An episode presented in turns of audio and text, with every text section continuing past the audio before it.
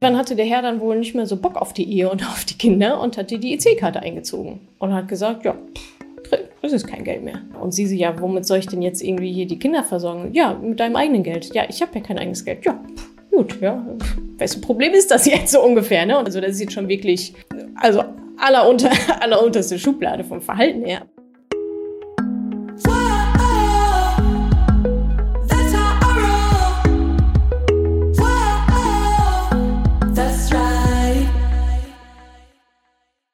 Salü, Imani Pendis. Herzlich willkommen zu dieser Podcast-Folge. Ich habe heute ein kleines Frage-Antwort-Ping-Pong für euch mitgebracht. Grob zum Thema Finanzen in der Partnerschaft, in der Familie. Und es soll darum gehen, beispielsweise, warum ich denke, dass Eltern die finanziellen Implikationen eines Kindes meist unterschätzen, warum ich eher gegen ein gemeinsames Konto bin, warum ich denke, dass es Müttern oder Vätern, aber meist auch Müttern, äh, die sich um Familie und Haushalt kümmern, so schwer fällt, ihrem Partner zu sagen, so, ey, ein Teil deines Einkommens gehört in Wahrheit eigentlich mir. Und äh, kleiner Einblick, wie es bei uns funktioniert, dass Oma und Opa Geld schenken, überweisen an mich, so dass ich es dann in den Sparplan des Kindes mit einspeisen kann, versus das werden äh, Spielzeuge oder irgendwelcher Kram geschenkt, den am Ende des Tages vielleicht keiner so richtig haben will. Also wie das funktioniert bei uns, auch ein bisschen unter der emotionalen Brille, dass Oma und Opa ja doch auch gerne mal ein Teddy schenken wollen und so weiter. Erfährst du jetzt hier in dieser Podcast-Folge und jetzt viel Spaß mit dieser Frage-Antwort-Session zum Thema Geld in der Partnerschaft. Was sagst du als Finanzexpertin, die kürzlich Mutter geworden ist, über Sprüche wie Kinder sind teuer oder ein Kind muss man sich auch leisten wollen? Selbst nur als Mutter ohne Finanzexpertin-Hintergrund finde ich schon, dass da auch was dran ist. Also es ist ja nun mal ein Fakt. Also wir können jetzt nicht leugnen, dass halt Kinder nun mal Geld kosten. Ja, das ist jemand, äh, ein neues Familienmitglied, das versorgt werden möchte. Das möchte Kleidung haben, das möchte Essen haben, das möchte Schulhefte haben, das möchte auf Klassenfahrt fahren, das möchte einen Führerschein machen und so weiter und so fort. Natürlich kann da jede Familie in ihrem Rahmen, hat man natürlich Ausgestaltungsmöglichkeiten, ganz klar. Aber ähm, ich finde schon wichtig, einfach von der, also diese Verantwortung, die man dann jetzt hat für dieses kleine Wesen. Idealerweise macht man sich die Gedanken schon vorher. Ähm, da schon mal dran zu gehen und sich auch ganz rational, unemotional sozusagen die Frage zu stellen, wie können wir uns das leisten? Ja, also wenn das Ob gar nicht im Raum steht, wenn man sagt, ich so einen starken Kinderwunsch und auf jeden Fall, ich möchte Kinder haben, so komme was wolle, ähm, dann ist das ja im ersten Sinne erstmal eine ja, emotionale Entscheidung, ne, eine sehr große Lebensentscheidung. Ähm, und gleichzeitig finde ich es schon, dass das gewisse Maß an Verantwortung, was da an den Tag gelegt werden sollte, sich zu überlegen, okay, wie klappt das eigentlich? Ja, schütteln wir so aus dem Ärmel irgendwie alles, alles easy, weil wir sowieso genug verdienen und gut finanziell aufgestellt sind? Oder sollten wir vielleicht an der einen oder anderen Stelle nochmal schauen und vielleicht jetzt schon was zurücklegen? Ähm, vieles ist am Ende ja dann eine Sache der Planung und eine Sache der Prioritäten. Okay, dann fliegen wir vielleicht nicht nach Thailand, sondern fahren dann erstmal nur nach Sylt, um halt ein paar tausend Euro zu sparen ähm, für das Kind, was dann halt eben kommt. Also in diesem Spruch, Kinder sind teuer, ja, okay, definiere teuer, aber Kinder kosten Geld. Ja, klar kosten die Geld. Ein Hund kostet auch Geld. so, ja, ein neues Auto kostet auch Geld. So in der Anschaffung und halt im Unterhalt. Kinder sind in der Anschaffung jetzt dann äh, meistens, nicht immer, aber meistens äh, recht günstig, aber kosten dann natürlich hinten raus. Da gibt's verschiedene Statistiken ich habe im Vorlauf unseres Gesprächs auch nochmal nachgeschaut, die aber auch sehr stark variieren. Ne? Also das kostet ein Kind pro Monat, dann gibt's ja, Paare, die sagen, ja, wir geben so 300 Euro aus, dann gibt's aber auch Familien, die sagen, ja, so 800 Euro im Monat oder so, ne? Und das ist dann natürlich ein, schon natürlich großer Unterschied. Und so aufs Leben gerechnet, so bis mal, bis die Kinder 18 sind oder 21 oder 25 oder so, ist man aber logischerweise schon so in den sechsstelligen Zahlen. Also da habe ich bis jetzt so als unterste, als unterstes Limit, ich glaube, irgendwas so um die 200.000 Euro gefunden. Also natürlich jetzt auch nicht auf einen Schlag, aber will natürlich im Laufe der Zeit verdient werden. Unterschätzen deiner Meinung nach die meisten Menschen die Kosten für ein Kind? Oder wollen sich viele vielleicht auch gar nicht so sehr damit beschäftigen, weil das so gar nicht zu dem romantischen Gedanken einer Familie passt? Dass sich da nicht so dediziert die Gedanken gemacht werden, klar, ne? Ehrlicherweise fängt man ja dann meistens erst an zu recherchieren, ne, wenn man schwanger ist. Ach ja, jetzt brauchen wir Kinderbett, ja, jetzt brauchen wir dieses, brauchen wir das. Und dann läppern sich natürlich die Kosten.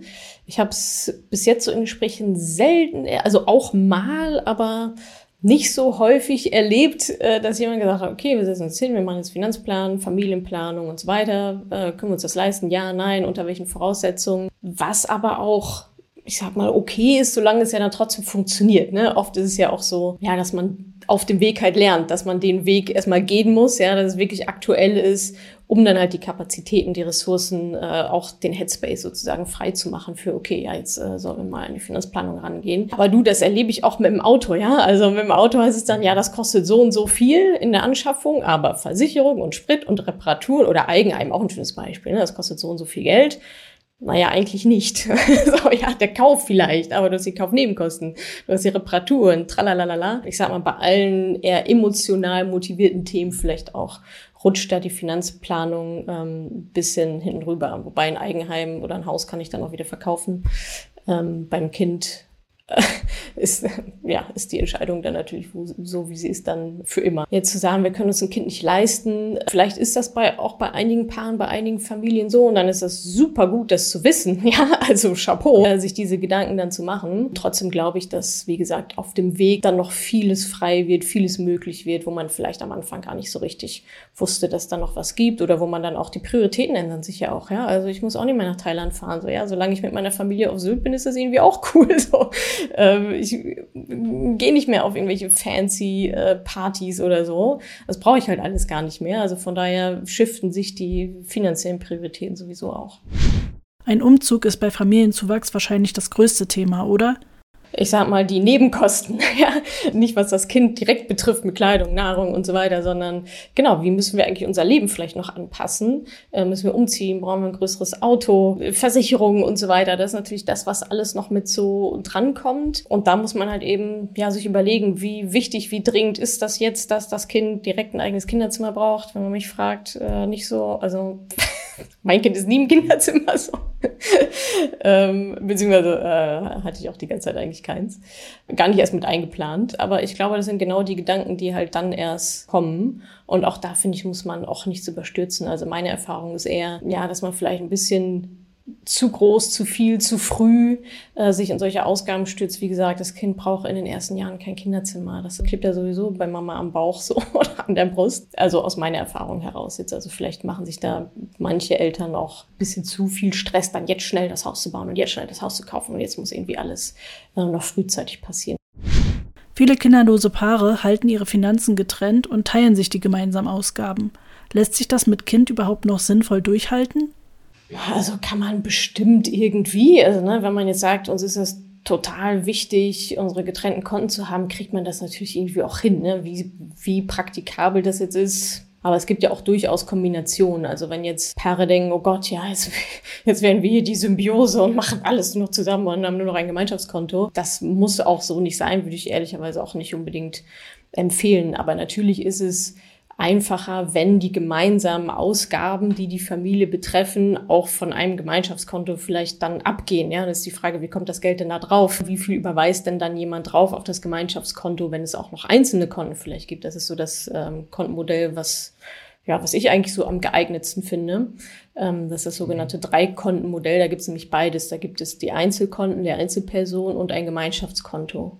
Und das läuft so, je nachdem, wie man es jetzt ausgestalten will, aber die simpelste Variante ist, beide Gehälter kommen auf das Gemeinschaftskonto, davon wird alles bezahlt, was die Gemeinschaft betrifft, Urlaube, Einkaufen, Windeln und so weiter und so fort, wie auch immer man das dann so definiert. Und das, was dann unterm Strich sozusagen übrig bleibt, geht in welcher Verteilung immer, 50-50 meinetwegen, dann auf die Konten der Einzelpersonen. Und damit kann ja dann noch jeder machen, was er oder sie will. Und dann kommt es auch nicht zu so Ungleichheiten. Ja, also mein Mädelstrip hat nur 1000 Euro gekostet und dein Jungstrip hat 2500 Euro gekostet und hm, hm, hm, ähm, sondern da kann halt jeder auch noch entscheiden, wofür er oder sie dann ihr eigenes Geld ausgeben möchte. Und gleichzeitig sind aber die Gemeinschaftskosten gedeckt dann. Manche Paare halten es so, dass der Mann das Geld verdient und der Frau eine Art Haushaltsgeld zur Verfügung stellt. Ist das noch ein modernes Konzept? Nee, mein, mein Feminismus, mein feministisches Herz bricht an der Stelle. Ähm, ja, das ist natürlich, ähm, also du hast recht, ich höre es auch zwischendurch immer noch mal wieder, wobei das, was ich höre, sind dann natürlich die Frauen, die sich bei mir melden und sagen, oh, das ist irgendwie nicht so gut gelaufen die letzten Jahre. Dann stehen die quasi bei uns auf der Matte und sagen, oh, äh, ich habe ja einiges aufzuräumen.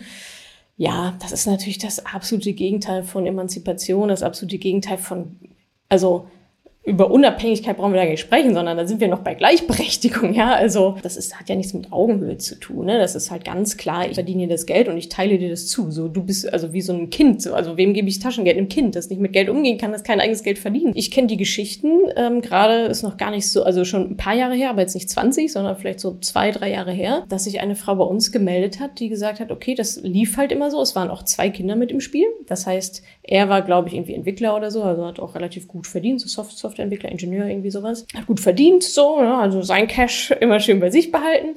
Und sie hatte eine EC-Karte. Und ähm, zu, ich weiß jetzt nicht zu welchem Konto jetzt genau, aber definitiv nicht zu, also sie hat kein eigenes Konto gehabt. Genau, also sie ein Limit oder was, keine Ahnung. Und das war dann halt eben genau, wie du beschrieben hast, so ein bisschen Hausgeld, Taschengeld. Und damit sollte sie halt quasi sich versorgen und das Haus versorgen und die Kinder versorgen und so weiter. Dann hatte der Herr dann wohl nicht mehr so Bock auf die Ehe und auf die Kinder und hat die EC-Karte eingezogen.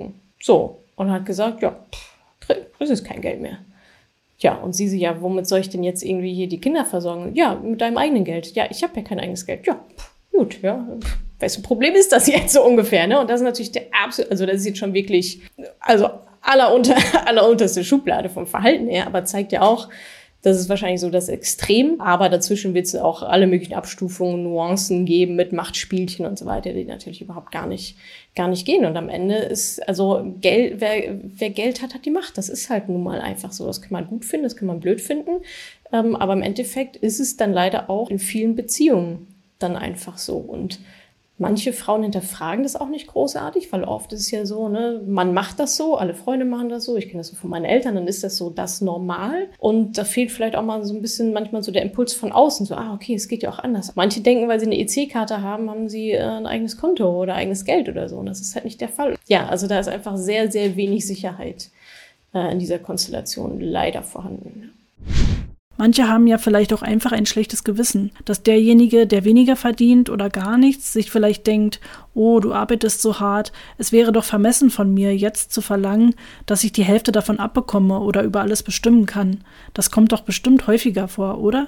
Das ist ganz typisch, äh, Frau macht sich klein, lässt sich klein machen. Also das ist, das ist ein Thema von Mindset, das ist ein Thema von Glaubenssätzen. Wie wurde ich sozialisiert? Wie ist auch diese Beziehung vielleicht gewachsen? Was sehe ich als normal an? Aber auch, es ist auch ein Selbstwertthema. Ich meine, da können wir zurückspulen bis, was ist eigentlich Arbeit? Wenn man es dann im Familienkonstrukt sieht, und bleiben wir mal bei Mutter und Vater meinetwegen, die Mutter, also die macht den stressigen Job, ja. Also wie, wie viele Väter sind froh, dass sie äh, von 9 bis 18 Uhr gerne auch mal einen Ticken länger im Büro bleiben können, weil sie wissen, zu Hause ist irgendwie mehr Action, ja. Also das, das, ist ein, das ist eine mangelnde Anerkennung dessen, was Mütter leisten, den ganzen Tag und ja oft auch noch die ganze Nacht. Das ist ja ein Job, du, da, da gibt es ja de facto keinen Feierabend so. Und nur weil der eine Job, die eine Arbeit draußen vergütet wird vom Unternehmen und so weiter und halt das, was ich hier drin leiste, wird quasi nicht vergütet, heißt das nicht, dass das eine mehr wert ist als das andere. So und wenn ich zu Hause bleibe, und für die Kinder sorge und Haushalt und Haus und und Essen koche und so weiter, was alle und Pflege der Eltern. Also meistens ist ja nicht nur das, mich um die Kindergarten kümmere und Kindergeburtstage und Sozialleben und Urlaub, also alles, dann sorgt das dafür, dass mein Mann in diesem Beispiel ja überhaupt weiter arbeiten gehen kann. Die Alternative wäre, wir teilen es 50-50 auf. Ich gehe 50 Prozent arbeiten, du gehst 50 Prozent arbeiten. Ja, dann können wir auch so machen.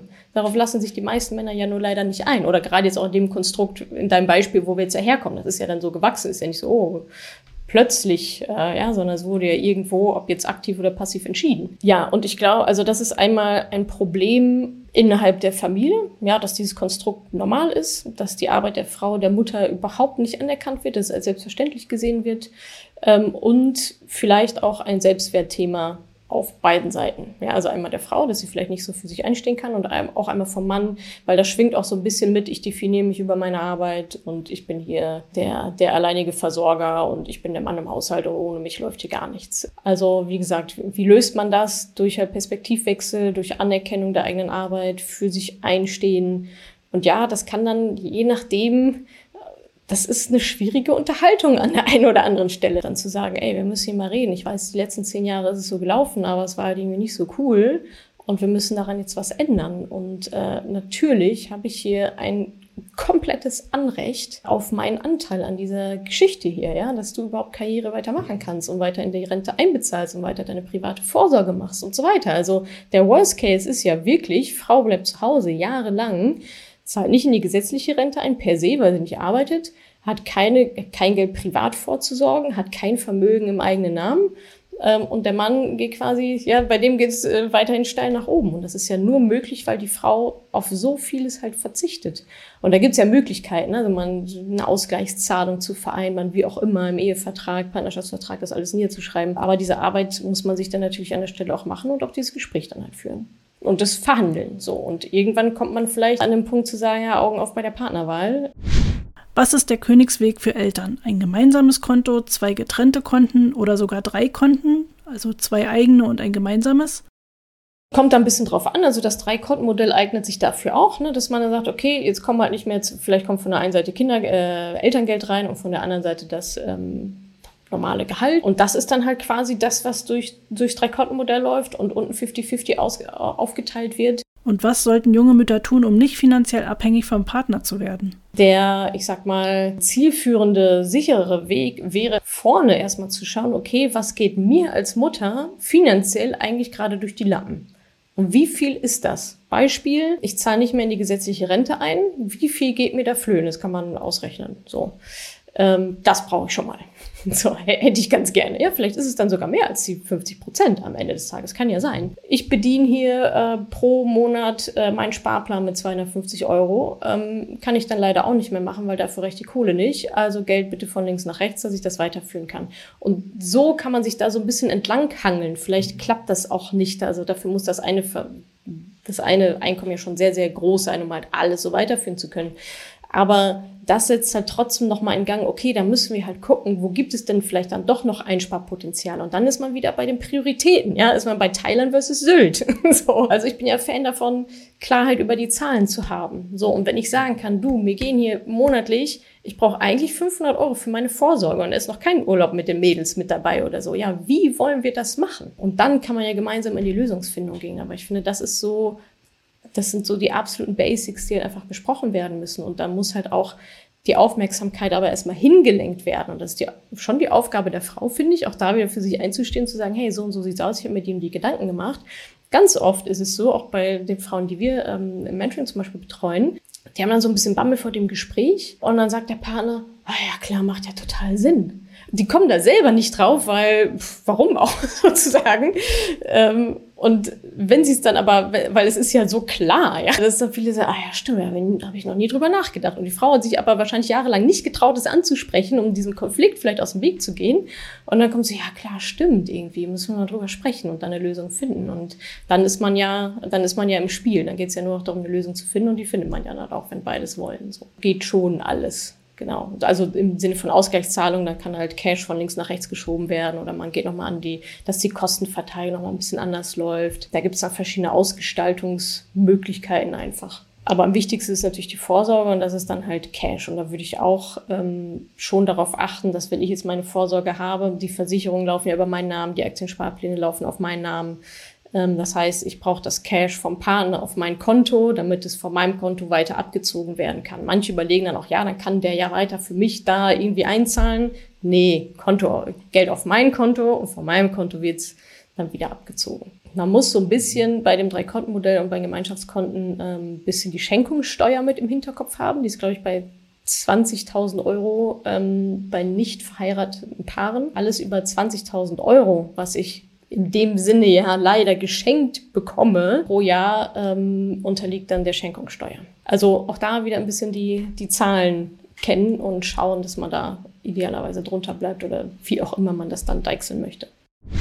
Welche Finanztipps hast du für junge Eltern? Versicherungen, Vorsorge, Anschaffung, was brauche ich und was nicht? Und wie setze ich die richtigen finanziellen Prioritäten? Also meiner Erfahrung nach ist jetzt gar nicht so super viel mehr Notwendig kommt natürlich ein bisschen drauf an, wie man selber schon so aufgestellt ist. Ja, eine Hausratversicherung sollte jeder haben. Unfallversicherung macht sicherlich auch Sinn. Ich selber, eine BU macht definitiv auch Sinn. Ähm, Oder wenn man mal schaut, okay, ja, äh, wir ziehen jetzt irgendwie in ein Haus, hier gibt es schöne, schöne große Fenster, ist eigentlich meine Haftpflichtversicherung Glasschaden auch mit dabei, wenn das Kind dann doch mal mit dem Fußball durch die Scheibe. Aber da muss man jetzt nicht irgendwas rumzaubern und hier und da und irgendwas noch machen. Also wo man schon mal schauen könnte, ist, es gibt ja Versicherungen, die Kinder sozusagen finanziell fördern, ne? zum Beispiel Riester. Ja, da gibt's halt Freibeträge und so weiter, Zuschläge. Also da könnte man schon mal reinschauen, okay, was was gibt es da jetzt vielleicht sogar noch mehr zu holen für uns? Beim Steuerberater sollte man auch mal vorbeischauen, ja, was macht jetzt eigentlich Sinn, welche Steuerklasse, wer übernimmt welche, wer rutscht in welche Steuerklasse vielleicht, ja, was, was macht wie, wo Sinn, vielleicht macht dann doch jetzt aus rein finanzieller Sicht irgendwann doch nochmal eine Heirat Sinn, früher, später, also da kann man sich aber genau die Beratung dazu holen äh, auch Elterngeldplanung. Ne? Also da gibt es auch Beratungsstellen, die dann genau schauen, okay, es macht mehr Sinn, äh, du gehst dann und dann in Elternzeit, bekommst so und so viel Elterngeld, dann hier, du noch mal ein paar Monate, dann du noch mal ein paar und dann verlängern wir das noch. Also es ist natürlich, es ist leider relativ ähm, komplex, das Konstrukt. Ähm, aber das sind, glaube ich, so die Themen, die man da auf der Agenda haben sollte. Also Versicherung nochmal ähm, einfach durchchecken, auch inklusive Rentenversicherung, wo es da jetzt neue Möglichkeiten gibt, beim Steuerberater vorbeischauen genau, wie du schon sagtest, die also auch die fehlenden Einnahmen mit auf der Agenda haben, sich die Ausgaben an, anzuschauen. Ob da jetzt eine Lebensversicherung sein muss, ja, das ist alles, das ist alles super individuell. Also würde ich einfach beim Honorar, Honorarberater vorbeigehen, aber es schadet sicherlich auch nicht, das mal durchchecken zu lassen in der aktuellen Situation. Elterngeldberatung und ja, genau, fürs, also für mich selber spätestens dann mal anfangen zu investieren, Geld anzulegen, mich selber abzusichern, dass das nicht hinter meine Kinder zahlen müssen. Krankenversicherung ist auch so ein Thema, ne? Wenn man privat versichert ist, dann kommt da natürlich auch nochmal ein Batzen mit drauf und so. Ja, es gibt schon ein paar Sachen zu beachten, ja. Wahrscheinlich gerade beim ersten Kind ja schon so Emotionskäufe. Ne? Also womit man da in der Werbung beschmissen wird, ist ja Wahnsinn. Äh, Mütter sind ja nicht umsonst eine sehr, eine sehr beliebte Zielgruppe. Ähm, also dass man da halt einfach bei sich bleibt, auf sich schaut ähm, und wirklich guckt, was ist so was ist es uns wert, was ist der Gegenwert dessen, ähm, Erstausstattung und so weiter, ist natürlich ein emotionales Thema. Äh, war bei mir zum Beispiel auch so, dass ich gesagt habe, ja, Erstausstattung möchte ich schon irgendwie dann neu haben und die verwahre ich ja dann auch und so, hat ja schon einen sehr emotionalen Wert, wohingegen der Hochstuhl, oh, so what, ja, also eBay Kleinanzeigen, äh, bitte kaufen, äh, ungut ist, aber da muss natürlich jede für sich auch für sich auch schauen. Und ich glaube, dass am Anfang, so ging es mir, ähm, dass selbst ich am Anfang, selbst ich äh, am Anfang doch auch wieder zu viel gekauft habe. Ja? Also dieses so auf Vorrat kaufen und ja, vielleicht können wir das gebrauchen, vielleicht brauchen wir dies, vielleicht brauchen wir noch das.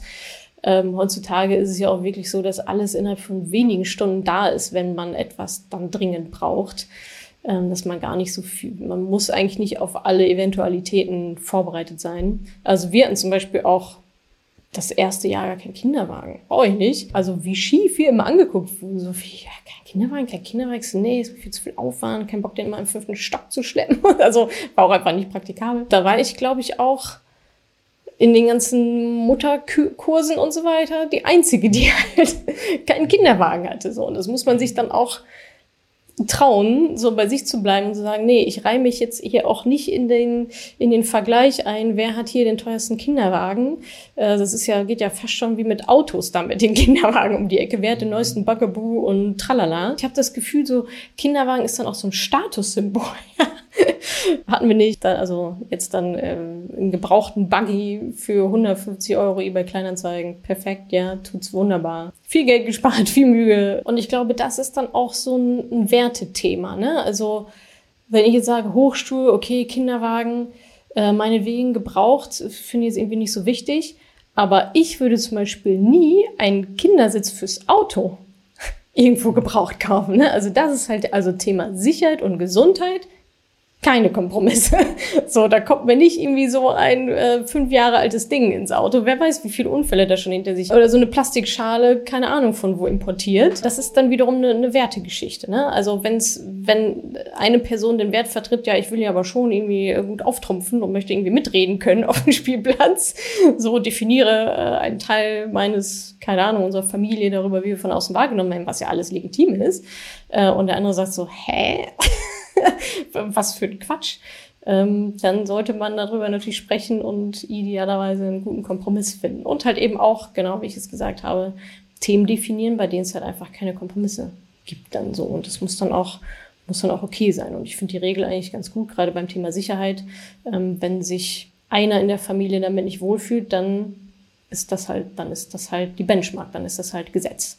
So, wenn ich jetzt sage, ich fühle mich mit diesem gebrauchten Kindersitz nicht wohl, dann ist das nicht zu diskutieren. Das ist natürlich aber auch ein Wertekonstrukt, da gehen wir schon relativ tief in Werte und Prinzipien und so weiter, was man sich äh, erarbeiten kann. Also entweder vorher schon oder dann halt auf dem Weg dahin, wenn man an diese Situation kommt, ist dann on the way sozusagen zu definieren, zu sagen, ach, also wenn ich so drüber nachdenke, nee, Sicherheit ist für mich nicht verhandelbar.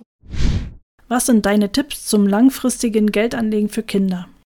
Also das ist eigentlich das Beste, was man machen kann. Ne? Also das sehen wir auch bei unseren Frauen oder auch mit Leuten, die ich spreche. Die, also einen Satz sagen die immer, hätte, hätte ich schon mal früher angefangen, ja, hätte ich mal früher angefangen und ach, hätten meine Eltern doch damals was für mich angelegt. es ist wirklich so am besten ab Geburt, ob das jetzt auf den Namen des Kindes dann irgendwie schon läuft oder erstmal auf den Namen der Eltern, ob das schon wirklich, wem es dann noch immer gehört, ist fast zweitrangig. Da gibt es natürlich steuerfreie Beträge und BAföG und solche Sachen. Ähm, haben wir aber auch einen äh, ganz guten Artikel zugeschrieben auf unserem Blog mal dazu. Aber ansonsten, ähm, ich habe es hier gerade parallel nochmal äh, kurz ausgerechnet. Also einfach nur, wenn man über, also angenommen, Kind wird geboren, Sparrate von 150 Euro im Monat, ja, Oma, Opa, nochmal Oma, Opa, Tante, Onkel, keine Ahnung, vielleicht kommen da 150 ganz gut zusammen. Anfangskapital, vielleicht hat man schon mal 5000 Euro, irgendwo noch eine Steuerrückzahlung oder irgendwas so rumliegen. Also eigentlich jetzt nicht so super viel. Ähm, ist, denke ich, für viele machbar. Und es bleibt bei den 150 Euro. Da habe ich jetzt nicht mal eingerechnet, dass das dass die Sparrate noch steigt. 5% Zinsen, also da kann man sagen, sind, ist auch Inflation ja, auf die nächsten 60 Jahre wahrscheinlich ganz gut schon eingepreist. Steuern habe ich auch schon abgezogen, kommt man auf knapp eine halbe Million Euro nach 60 Jahren. Haben oder nicht haben. so. äh, ist ja nicht schlecht, ja. Ich meine, und wenn man, also 150 Euro, das, das ist ja dann das absolute Minimum. Ja, also wenn der Sparplan einfach weiterläuft und da packt das Kind immer noch Geburtstagsgeld noch mit on top oder einen Nebenjob und packt da auch noch mal ein bisschen Kohle rein und irgendwann werden da ja nicht 150 Euro eingezahlt, sondern vielleicht 500 Euro oder noch mehr oder es gibt noch einen zweiten Sparplan parallel laufen. Irgendwann wird das Kind ja hoffentlich auch selber anfangen, da aktiv zu werden dann rede ich da ja locker von einer Million Euro, die dann halt zur Rente einfach mal schon da ist oder vielleicht schon früher. Und also das ist natürlich eine Chance, die äh, sollte natürlich kein Elternteil irgendwie verpassen. Das ist ja, also wenn es halt möglich ist, umso besser, dass man es dann macht. Ne? Also wenn jetzt der Vergleich aufgemacht wird, ja, sollen wir das besser unter das äh, Kopfkissen legen oder ein Sparbuch oder keine Ahnung wohin oder in irgendeine keine Ahnung was, Versicherung oder so, oder halt in einen ETF-Sparplan, dann halt auf jeden Fall immer ETF-Sparplan und auch dieses ganze, wie gesagt, ja, ähm, ach, Geburtstagsgeschenke und so weiter, ja, wir brauchen nicht das 200. Kuscheltier, äh, überweist doch bitte einfach 20 Euro an die und die IBAN und dann läuft von da aus meinetwegen der Sparplan. Es ist nicht so toll emotional, meinetwegen, ähm, aber ich glaube, da kommt auch aus der Verwandtschaft und aus ja, irgendwelchen Anlässen zum Abi und wann man immer alles dann Geschenke bekommt, ähm, glaube ich, kommt da schon einiges zusammen. Und wenn es am Anfang nur 50 Euro sind oder 20 Euro, so what? Ja, aber dann ist es halt da und es ist halt immer präsent und man hat es im Hinterkopf zu sagen, ah, okay, da können wir mal wieder was on top drauf, drauf machen. Also selbst wenn jetzt jemand sagt, oh, 150 Euro kriegen wir nicht hin, ja, dann mach halt 50 Euro oder 20. Hauptsache es ist halt etwas da und Hauptsache das Geld kann sich halt vermehren. Selbst wenn am, Anf am Ende dann nur 200.000 Euro stehen, auch gut zu haben. So. Plus natürlich der Lerneffekt für alle Beteiligten und natürlich auch für das Kind dann. Das Beste, was man machen kann, egal mit welchem Betrag. Also da ist unser Konstrukt, dass ähm, meine Eltern tatsächlich Geld überweisen auf das Referenzkonto beim Broker direkt und dann wird da automatisch jeden Monat der Sparplan abgebucht. Und jeden Monat kommt quasi Geld von meinen Eltern auf das Kinderkonto, nenne ich es jetzt mal. Und das läuft. Das ist wie so eine Art schon mal vorher Taschengeld. so. Und äh, dann kommt on top, was noch on top kommt, aber bis jetzt ähm, funktioniert das ganz wunderbar. Ja, also wir haben da so eine gewisse Regelmäßigkeit drin. Die sind happy, alle sind happy. Und natürlich gibt es dann auch trotzdem Geschenke, ja, irgendwie ein Rutschauto oder was auch immer. Also das ist, also ich glaube, da haben wir eine ganz gute Möglichkeit gefunden, einmal so dieses Finanzielle mit abzudecken, wenn sie sich beteiligen wollen. Ja, wenn sie es gesagt haben, oh nee, wollen wir nicht, auch okay. Aber das ist eine ganz schöne Balance, finde ich, aus, okay, das läuft halt monatlich durch und zu Anlässen wie Geburtstag und so weiter könnt ihr dann gerne das Kuscheltier schenken, keine Ahnung. So ein bisschen den emotionalen ist ja ganz klar, ja. Also ich sage jetzt nicht, überweist nur noch Geld von links nach rechts. Natürlich geht es auch darum, so dem Kind eine Freude zu machen und fein, ja, total. Also, ich plädiere jetzt nicht dafür, schiebt nur noch digitale Zahlen von, von A nach B. Ähm, aber ich finde, es ist ein schönes, ein schöner Weg, auch die Verwandtschaft da so ein bisschen mit, mit reinzuziehen, so. Wie und ab welchem Alter sollte man seinen Kindern den Umgang mit Geld beibringen? Ich finde, es geht schon darum, einfach den Kindern, also erstens Vorbildfunktion, auch da, ja, Junge wie Mädchen, ist ja egal. Wen, wie gehen denn meine Eltern mit Geld um? Also, ne, also auch einmal, was machen sie wirklich? Also, wen sehe ich mit dem Geld? Ist es immer Mama oder ist es immer Papa? Also, in welcher Rolle steckt das sozusagen? Das prägt ja schon sehr, sehr viel. Da wiederum gerade die Mädchen. Wenn die immer nur Papa mit dem Geld sehen, dann ist Finanzen recht schnell Männersache. Und wer bezahlt im Restaurant und so solche Sachen? Das sind alles so kleine Nuancen. Die schnappen alles auf und speichern alles ab. Also, da natürlich die Vorbildfunktion. Ähm, wie sichtbar ist das Geld? Was passiert damit? Auch ist Geld ein Stressthema in der Familie? Gibt es Streit über Geld? Gibt es ein Mangeldenken? Ist es ja vielleicht auch künstlich, ähm, vielleicht aufgebauscht das Thema? Geld hat immer viel mit Anerkennung und Wertschätzung und so weiter zu tun. Also wie ist dieses Thema auch besetzt? Ne?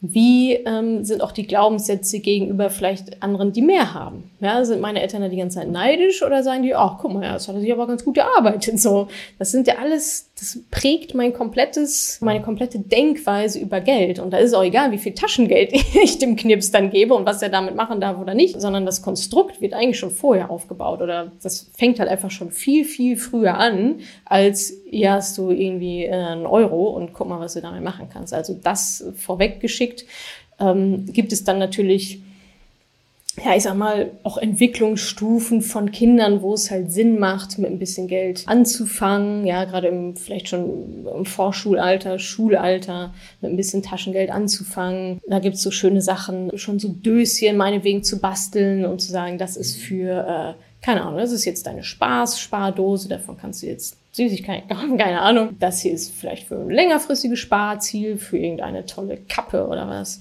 Ähm, und das andere, das dritte Döschen, könnte dann sein für, ähm, das bleibt mal hier liegen und einmal im Monat gibst du mir das und ich investiere das für dich und dann wird's halt mehr. So, ne? Also so kann man das ja schon, äh, Kinder schon früh mit einbeziehen, auch in Büchern. Es gibt schöne Kinderbücher zum Thema Geld auch. Und dann kommt es, glaube ich, wirklich darauf an, wie bei ja bei allen Dingen, die wir unseren Kindern beibringen wollen, das einfach altersgerecht zu verpacken, nicht zu erzwingen. Ganz viel nebenbei. Komm, wir gucken mal in unser Depot. Komm, wir gucken mal hier die Aktien. Ach, komm, wir gucken mal hier, wir gucken mal da. Und das Kind einfach so gut es geht, altersgerecht, entwicklungsgerecht mitzunehmen. Und ich glaube, das äh, macht viel, viel größeren Unterschied als gebe ich jetzt 1,25 Euro Taschengeld oder 1,50 Euro so. Obwohl ich sehr für Taschengeld auch wirklich bin, also das auch wirklich physisch zu geben. also nicht nur, äh, Mama da so eine Plastikkarte, die steckt irgendwo rein, dann kommt noch Geld raus. Geld ist unendlich, ja? also so diese Basics ähm, sollten die natürlich auch so früh wie möglich mitbekommen. Aber da sind wir dann so im jugendlichen Alter, ne? Schulden, was sind eigentlich Schulden? So PayPal ist trotzdem auch Geld, ja. Ähm, EC-Karte, genau, das ist nicht, das ist nicht magisches Plastik und wo immer da Geld rausgespuckt wird, sondern Geld verdienen, Geld ausgeben, Geld sparen, keine Schulden machen, nur wirklich kaufen, was man sich leisten kann, nicht alles glauben, was man so auf Instagram sieht und so weiter. Wird das Feld dann natürlich immer größer, dass die Kinder oder Jugendlichen später als Erwachsene dann ja, vernünftig vorausschauende Geldentscheidungen treffen können. Und dafür legen wir den Grundstein, aber glaube ich, schon viel, viel früher, als wir eigentlich denken. Eben mit unserer Vorbildfunktion, Verhaltensweise, die wir an den Tag legen. Da aber auch, finde ich auch nochmal interessant, so zwischen Jungen und Mädchen. Ne? Also es gibt Statistiken, obwohl die jetzt eigentlich gerade wieder widerlegt wurde, also so richtig weiß man das nicht, ähm, ob Jungs mehr Taschengeld bekommen als Mädchen in Familien, einfach weil die, ja, keine Ahnung warum. weiß ich nicht, wie man sich das herleitet so. Also gar nicht irgendwie der ältere, das ältere Kind bekommt mehr, sondern du bist ein Junge, bekommst mehr und das Mädchen bekommt irgendwie weniger. Aber auch da, ne, ähm, ich hatte einmal gesagt, gerade bei Mädchen so diese Rollenverteilung, aber ich finde bei Jungs eigentlich auch, weil was umgedreht nämlich genauso blöd ist, finde ich, was automatisch passiert. Also die Frauen sagen, oh, Finanzen sind eine Männersache und die Männer stehen da sagen, ja, okay, I guess. Ja, dann, okay, sind Finanzen jetzt irgendwie Männersache, dann mache ich das jetzt wohl mal irgendwie mit. Also besteht auch wenig Raum zu sagen, hey, im Moment, wer hat eigentlich gesagt, Finanzen sind Männersache, mach du das doch mal. Ja, also den, den Männern wird ja auch immer, also so wie den Frauen die Rolle abgesprochen wird, wird den Männern automatisch die Rolle angedichtet. So, obwohl die da vielleicht irgendwie auch gar keinen Bock drauf haben und auch nicht so richtig vielleicht das Wissen haben, auch nicht so richtig die Ahnung haben, aber die müssen das dann machen. So und ähm, ja, ich denke, Ziel sollte es einfach sein, dass jede Familie für sich da entscheidet, was, was passt uns irgendwie ganz gut in den Kram, womit sind irgendwie alle happy und womit ist jeder in der Familie auch so unabhängig, wie halt irgendwie nur geht. Also klar versuchen wir gerade was zu den Frauen rüber zu shiften, logischerweise, weil da halt die Ungleichheit ähm, besteht, aber ich finde es genauso unfair, äh, den Männern das Thema einfach so in die Schuhe zu schieben. Wenn du etwas mitnimmst aus dieser Folge, hinterlass mir doch super gerne eine Bewertung bei Spotify oder auch bei Apple Podcasts. Ist das ja relativ easy möglich. Ganz besonders freuen wir uns natürlich über fünf Sternchen und super gerne auch noch vielleicht ein, zwei kurze Sätze, was dir an diesem Podcast ganz gut gefällt, was so deine Learnings waren. Darüber freue ich mich immer sehr.